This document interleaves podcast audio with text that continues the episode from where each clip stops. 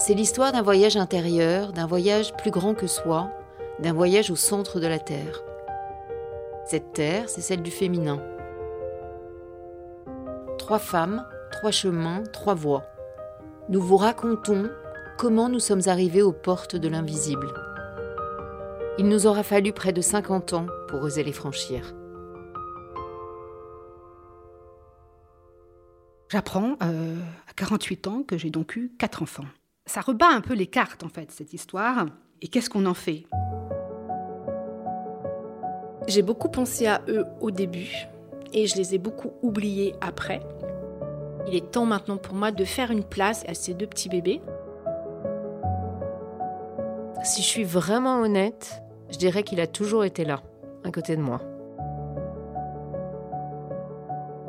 Je ne sais pas comment débuter l'histoire parce que je ne me souviens absolument pas de l'instant où j'ai appris que j'étais enceinte pour la première fois. Je ne sais pas où j'étais, je ne me revois pas en train de faire le test, je ne sais pas si j'étais seule, si lui il était là ou si j'étais avec une amie, je ne sais pas, je me souviens pas. Je me souviens par contre de la soirée la veille de l'avortement. J'étais dans une soirée avec lui, on va l'appeler lui parce que j'ai même pas envie de lui donner un prénom. J'étais dans une soirée chez des amis à lui et voilà, il, faisait le fanfaron, il tournait autour de tout le monde, il s'occupait de tout le monde. Et moi j'étais là, il s'occupait pas de moi et pourtant le lendemain, bah, je rentrais dans une clinique et j'allais me faire avorter. Et la chose assez étrange, c'est que je me souviens surtout de ne pas avoir eu l'occasion de me poser la question de le garder ou pas. En fait, j'ai cru ne pas avoir le choix. Il n'en voulait pas. Euh, c'était très clair pour lui. C'est vrai que je ne me disais pas que c'était l'homme de ma vie et qu'on allait euh, faire euh, voilà, un bon bout de chemin ensemble. C'était une relation agréable. Je sortais d'une histoire compliquée avec un mariage annulé. Donc j'étais assez fragile, j'avais 26 ans. Mais la question s'est même pas posée, on n'en a même pas discuté. Longtemps, j'ai pensé que j'avais trois filles. Elles ont aujourd'hui 15 ans, 20 et 23 ans. Et c'est en allant voir une guérisseuse que j'ai découvert que j'en avais un quatrième, un garçon, le frère jumeau de ma deuxième fille, Apolline. Je l'ai découvert de façon totalement inattendue. Quand je l'ai appris, Apolline devait avoir 18 ans, je dirais il y deux ans à peu près. Ça faisait déjà un moment que ma belle-sœur me disait d'aller voir une réflexologue qui avait un talent fou et qui était capable de réénergiser. Voilà. Et donc un beau matin, je me décide d'aller voir cette... On va l'appeler guérisseuse, parce qu'en fait, c'est plus qu'une réflexologue, c'est une guérisseuse.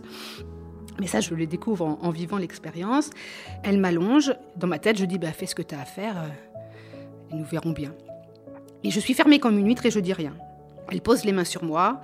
Et en moins de deux, elle me dit Bon, ben, votre père est mort, euh, vous avez toujours le chagrin. Et elle lit ma vie sans que j'ai besoin de lui raconter en touchant mon corps. Et elle voit toutes les aspérités, toutes les blessures euh, que même moi je ne voyais pas. Jusqu'à un moment où elle me dit euh, Pourquoi j'ai un garçon comme ça qui tourne autour de vous J'ai un fils? Je rigole, je dis Mais non, vous ne pouvez pas avoir un fils parce que j'ai trois filles. Donc dans ma tête, ça fait erreur. erreur. Elle touche mon genou, elle fait si, si, j'ai bien un fils. Un, deux, trois, quatre, j'ai bien quatre enfants. Et là, elle touche mon plexus et elle dit Ah, mais oui, c'est le jumeau. Vous avez eu un jumeau. Alors là, les larmes sont arrivées immédiatement. C'est un tsunami. Et à ce moment-là, euh, je ne sais pas, comme dans un film, tout s'est connecté. Et je suis remontée début de ma grossesse avec Apolline. Je suis enceinte d'un ou deux mois et je perds du sang, beaucoup de sang. Et je crois que je perds le bébé en fait. Et en fait, je réalise qu'à ce moment-là, c'était pas Apolline que je perdais, mais c'était bien ce bébé-là, le jumeau. Et je ne l'avais jamais su. Ça faisait 18 ans que je vivais avec sans l'avoir jamais su. Ma vie de mère a démarré par une première grossesse. Je suis tombée enceinte très rapidement, donc j'étais très heureuse. Et puis je l'ai perdue très vite et j'ai été très malheureuse. Très malheureuse de cette fausse couche, je déteste ce mot. Un, parce que hum, quand j'ai été enceinte, je me suis sentie vivante, je crois, pour la première fois. J'ai adoré ces sensations de la grossesse. Et très triste parce que la perte de ce bébé euh, m'a fait découvrir que j'étais ce qu'on appelle une enfant d'Istilben. Le Distilben, c'est un médicament qui a été euh, prescrit en masse pendant les années 70 à toutes les femmes enceintes, un peu comme des vitamines. Et ma mère en a eu plein, plein, plein, plein. Et puis, quelques temps plus tard, euh, on s'est rendu compte que ce médicament euh, n'empêchait absolument pas les fausses couches, mais surtout qu'il aurait des incidences dramatiques sur les fœtus et que ces bébés auraient de graves problèmes gynécologiques. Ce qui a été mon cas. Et puis, on vous fait comprendre que possiblement vous ne deviendrez pas mère au vu des nombreuses anomalies euh, gynécologiques que je peux avoir. Donc j'ai accepté ça avec un petit peu de temps. Et donc j'ai arrêté de prendre la pilule et je suis retombée enceinte. Et donc là, j'étais très en colère d'être de nouveau enceinte, très en colère qu'on m'ait dit euh, que ce serait pas possible et que ça l'était. J'étais complètement perdue. Et je me suis de nouveau accrochée à ce petit être en moi. Et puis un jour, je suis allée acheter un paquet de cigarettes. Alors vous imaginez une non-fumeuse qui a envie de fumer alors qu'elle est enceinte. Parce que je savais que le bébé avait arrêté de vivre, que son cœur ne battait plus. Je le savais au fond de moi, je, je l'ai senti partir. Et trois jours après, j'ai de nouveau perdu ce bébé.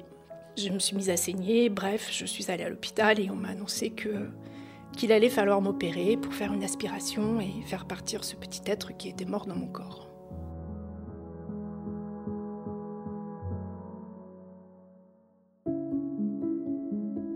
Ça a été très mécanique. Je suis rentrée dans cette clinique le lendemain. Je me souviens très bien, il pleuvait.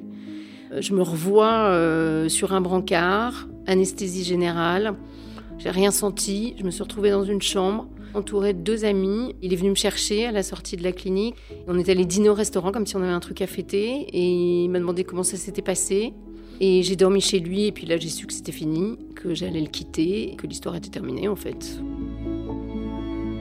J'ai repris euh, ma vie, j'en ai pas parlé. Euh, je me suis un peu plongée dans les excès, la bringue, les mecs. Euh, voilà. Je me rappelle que je ne suis pas allée fêter Noël chez mes parents. Je me suis éloignée de l'ambiance euh, familiale, des Noëls, de la tendresse, des couples, tout ça. J'ai mis tout ça un peu à distance, je me suis un peu planquée. Les neuf mois d'une potentielle grossesse, j'y ai pensé. J'ai ensuite pensé à l'âge qu'il aurait, deux ans, cinq ans, six ans, sept ans. Et puis après, ça s'est effacé. Après, je pense que j'ai vraiment tout enfoui et, et j'ai voulu oublier.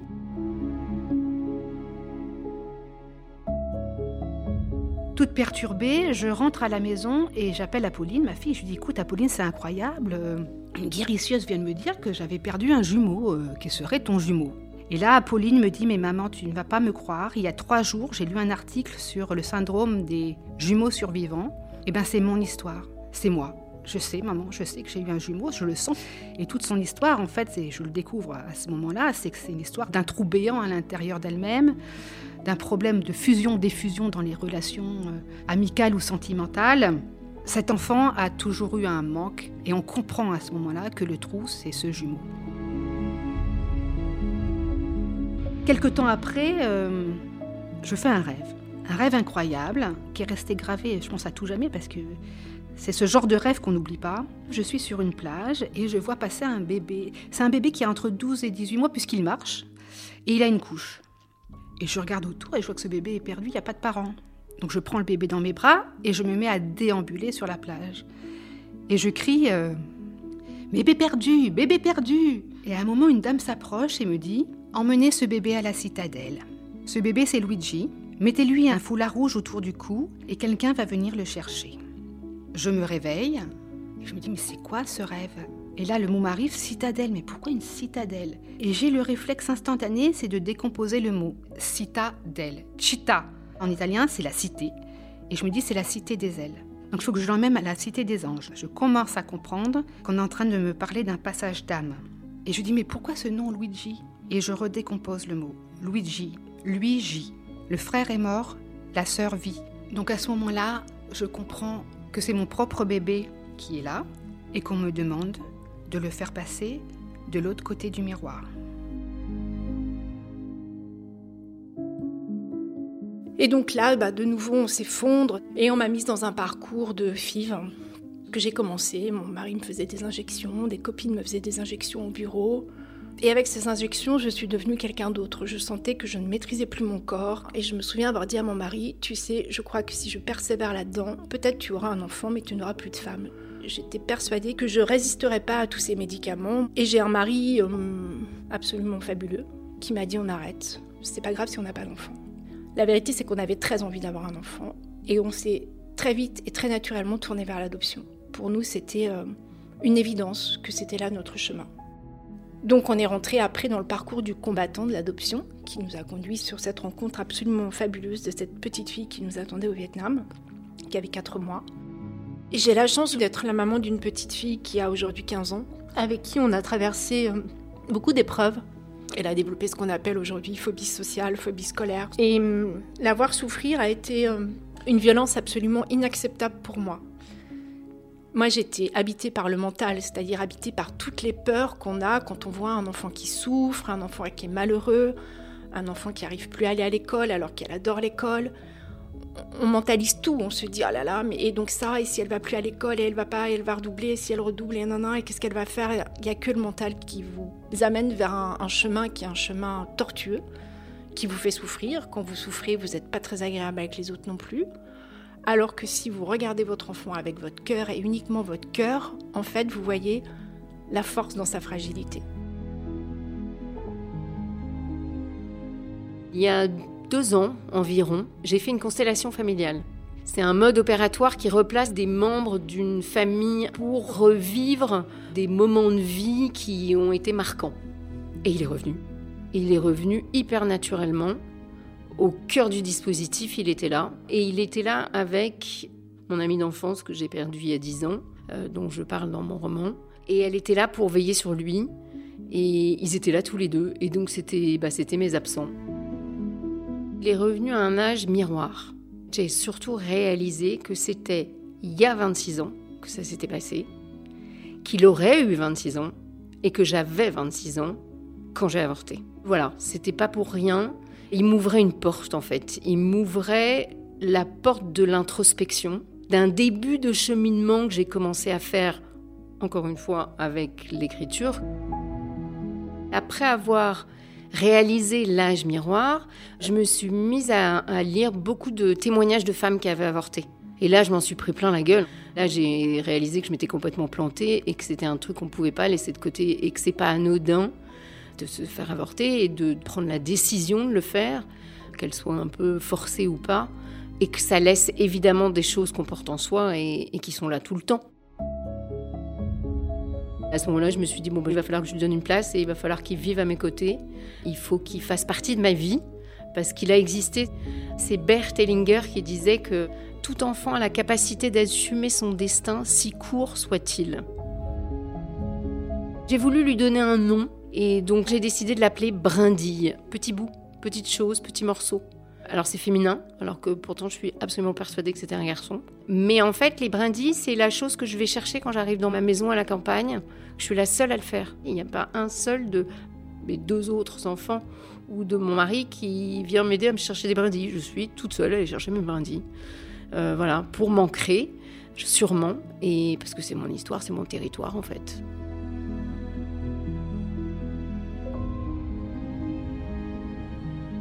Quelques semaines plus tard, on est en vacances dans la maison de campagne euh, avec Apolline. Et, quelque part, je me dis, mais ce, petit Luigi, on lui a jamais donné de visage, on ne sait pas à quoi il ressemble. Il toque à la porte, là. Il est là avec nous, puisque visiblement, il n'est pas passé. Mais comment lui donner une place Arriver à le visualiser, arriver à l'incarner, puisque c'est un fantôme? Et bien à ce moment-là, j'ai pensé à cet outil que j'utilise beaucoup dans mon travail, euh, c'est le mood board. Il s'agit de faire apparaître des idées à l'aide de collage. Voilà, donc c'est un moyen de passer la barrière du mental pour faire apparaître les choses. Et donc je dis à Pauline, tu sais quoi, on va faire chacun notre portrait. Moi, le, le portrait de mon enfant en tant que mère, et toi, le portrait de ton frère en tant que sœur. On ne se concerte pas, et à la fin, au bout d'un moment, les mains s'arrêtent de coller, s'arrêtent de découper, et on s'est montré nos portraits. Et chose très curieuse, c'est qu'il y avait les mêmes éléments dans les deux portraits, sans aucune concertation. C'est-à-dire qu'il y avait pour toutes les deux des roses, des pierres précieuses et des symboles qui représentaient l'élément air. Donc on avait fait apparaître de manière abstraite cet enfant fantôme. Il était apparu et on l'avait devant nous, donc il était incarné en quelque sorte, il avait un visage. Et maintenant, il s'agissait de le faire passer. De l'autre côté du miroir, eh ben, on a fait ce que le rêve nous avait demandé. Donc on a allumé une bougie. On a mis trois petites figurines, une qui me représentait, une qui représentait Apolline et une qui représentait son frère. On a mis un ruban rouge autour du cou du frère. Et puis, on a appelé ceux ou celles qui devaient venir le chercher. Et donc on a prié, on va dire ça comme ça. Moi, j'ai fermé les yeux et au bout de, je sais pas, une minute ou deux, j'ai vu une, une spirale de paillettes, comme une tornade, un truc qui, avec un courant d'air là qui monte, qui monte, qui monte, qui s'étire vers le haut. Et à un moment, l'apaisement est arrivé, le calme intérieur est revenu, et moi j'ai su à l'intérieur de moi que cet enfant avait rejoint la citadelle.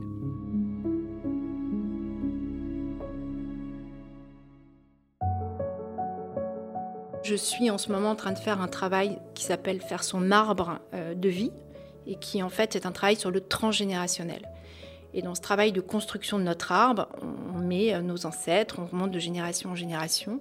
On le fait avec l'aide de quelqu'un qui va lui euh, ou elle avoir un œil pour identifier tout de suite les répétitions de dates, les répétitions de type de décès. Et la personne avec qui je fais ce travail dit qu'il faut identifier un petit peu ce qu'on appelle les fantômes et surtout faire des rituels de passage euh, pour les bébés perdus, pour qu'ils puissent avoir leur place et ne pas errer comme des fantômes dans les lignées. Dans la lignée, euh, chacun doit retrouver sa place et chacun doit être à sa place. Et quand il y a un avortement ou une fausse couche, les autres enfants doivent savoir que, ben là en l'occurrence, mon fils aîné est le deuxième et que le deuxième est le troisième. Donc je leur parlerai un jour, ils le sauront. Il faut absolument que je fasse ce travail de libérer ces petits fantômes. Euh, pour que ça agisse de manière systémique sur l'ensemble de la famille et notamment sur les enfants, puisque elle n'est pas la première, mais elle est la troisième, et qu'on mélange histoire d'adoption et histoire biologique, hein, parce qu'un enfant adopté, on dit qu'il prend exactement le transgénérationnel de sa famille d'adoption comme de sa famille biologique, donc euh, elle hérite de deux histoires, ma fille. Euh, il faut absolument que je clarifie le tout et que peut-être que la place de ces deux petits fantômes qui ne seront plus des fantômes lui permettra à elle aussi d'être beaucoup plus ancrée dans cette vie. Je sais que quelque part, moi, mon cœur de mère a su que cet enfant était passé de l'autre côté du miroir et qu'il n'était plus un fantôme puisqu'on lui avait donné un visage exposé à la maison de campagne. Les deux portraits sont bien visibles et c'est la place qu'on lui a donnée parmi nous. Évidemment, on sait tous que nos enfants sont une caisse de résonance pour nous, qu'on est connectés. Donc il est temps que je leur dise, ils sont en âge de le savoir. Mon aîné va avoir 20 ans, et enfin mon aîné, le deuxième va avoir 20 ans, et le troisième va avoir 16 ans. Donc euh, je pense qu'ils peuvent l'entendre. Et puis parce que je pense qu'un enfant prend tout de nous, y compris nos secrets.